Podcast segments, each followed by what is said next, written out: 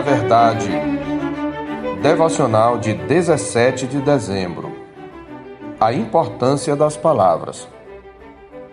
Ou fazei a árvore boa e o seu fruto bom, ou a árvore má e o seu fruto mau, porque pelo fruto se conhece a árvore.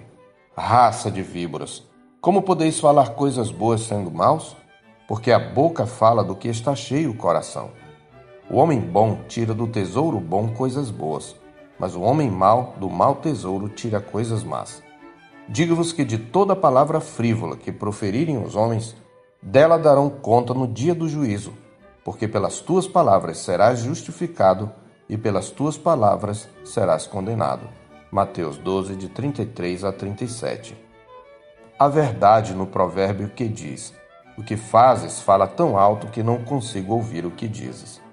Mas esta pérola de sabedoria não pretende ignorar a importância das palavras como reveladoras do caráter. Ela tão somente pretende denunciar a incoerência entre as palavras e as ações. Quando nossas ações contradizem nosso discurso, nossa mensagem, não importa quão verdadeiro seja o conteúdo, perde credibilidade. Por outro lado, o provérbio não pretende contradizer a verdade ressaltada por nosso Senhor de que a boca fala do que está cheio o coração, e de que também o homem bom tira do tesouro bom coisas boas, mas o homem mau do mau tesouro tira coisas más. Isto porque não apenas nossas ações, mas também nossas palavras nos traem. Mais cedo ou mais tarde, sempre elas revelam aquilo que domina o nosso coração. A advertência de Jesus quanto ao cuidado que precisamos ter com as palavras é motivada pela blasfêmia dos fariseus quanto à origem do seu poder sobre os demônios. Enquanto a multidão, diante da subjugação dos espíritos imundos, perguntava admirada: É este porventura o filho de Davi? Conforme o verso 23 do nosso texto. Os fariseus murmuravam: Este não expele demônios senão pelo poder de Beuzebu, maioral dos demônios, como diz o verso 24. Eles não podiam negar que Jesus era poderoso em palavras e obras. E a expulsão de demônios, que era o feito mais impressionante, revelava de maneira especial o poder sobrenatural de Jesus, fato que eles tinham de admitir. Por conseguinte, eles montam sua estratégia de acusação em torno da origem do poder sobrenatural de Jesus.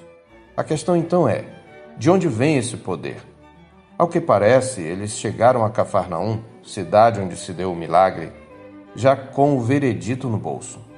O poder vem do maioral dos demônios, diziam eles.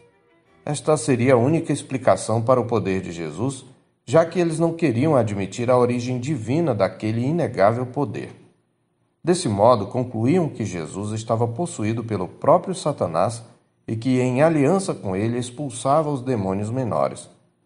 Uma vez que a expulsão de demônios era uma demonstração clara do poder do Espírito Santo sobre Jesus e em Jesus, as palavras ferinas se constituíam uma blasfêmia contra a terceira pessoa da Trindade.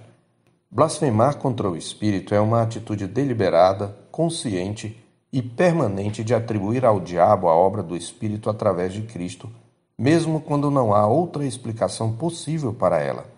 Portanto, são a intencionalidade e o caráter permanente da rejeição, mesmo diante de toda a evidência, que tornam o pecado imperdoável. Para tranquilizar aqueles que temem ter cometido este pecado, a observação de J.C. Riley pode ser um consolo. Ele diz: Existe um pecado que jamais é perdoado, mas aqueles que se preocupam com ele são os que provavelmente nunca o cometeram.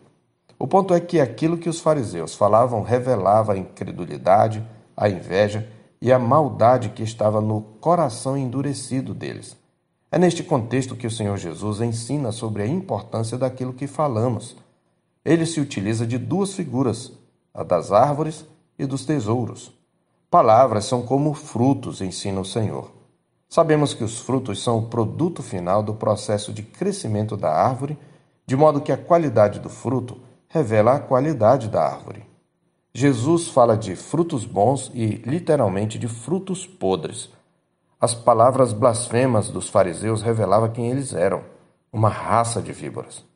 Comentando a passagem, Hendrickson observa em seu comentário ao Evangelho de Mateus: visto que o cubo de onde saem todos os raios da roda do ser deles, visto que a própria fonte de seus pensamentos, sentimentos e vontade é totalmente depravada, como seria possível que sua boca pronuncie algo que não seja mal?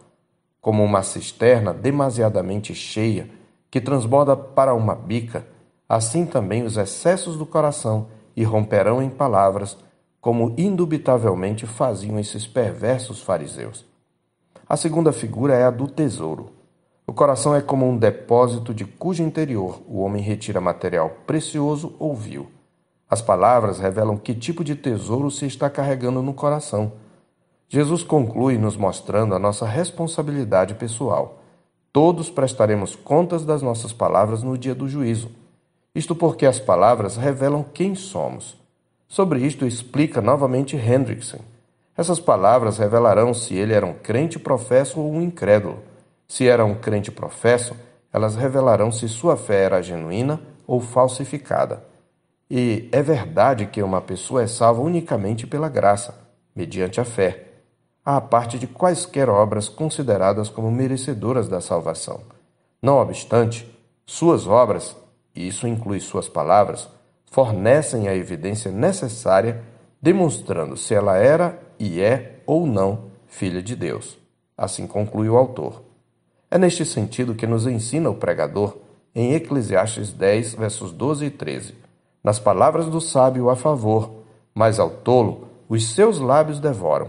As primeiras palavras da boca do tolo são estutícia e as últimas loucura perversa. Além de revelar o que está no coração de quem fala, as palavras influenciam o coração de quem ouve, como está escrito em Provérbios 18, 20 e 21. Do fruto da boca o coração se farta, do que produzem os lábios se satisfaz. A morte e a vida estão no poder da língua. O que bem a utiliza, come do seu fruto. Portanto, concordaremos em que o caráter da fala de uma pessoa é um teste seguro da sabedoria, e com o apóstolo afirmaremos que a língua é o pequeníssimo leme que dirige o navio. Tiago 3, 4.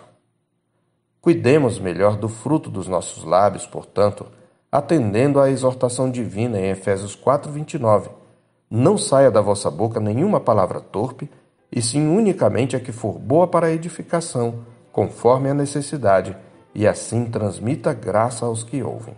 Eu sou o pastor Marcos Augusto, pastor da Terceira Igreja Presbiteriana de Boa Vista, em Roraima. Tenha um bom dia na paz do Senhor Jesus.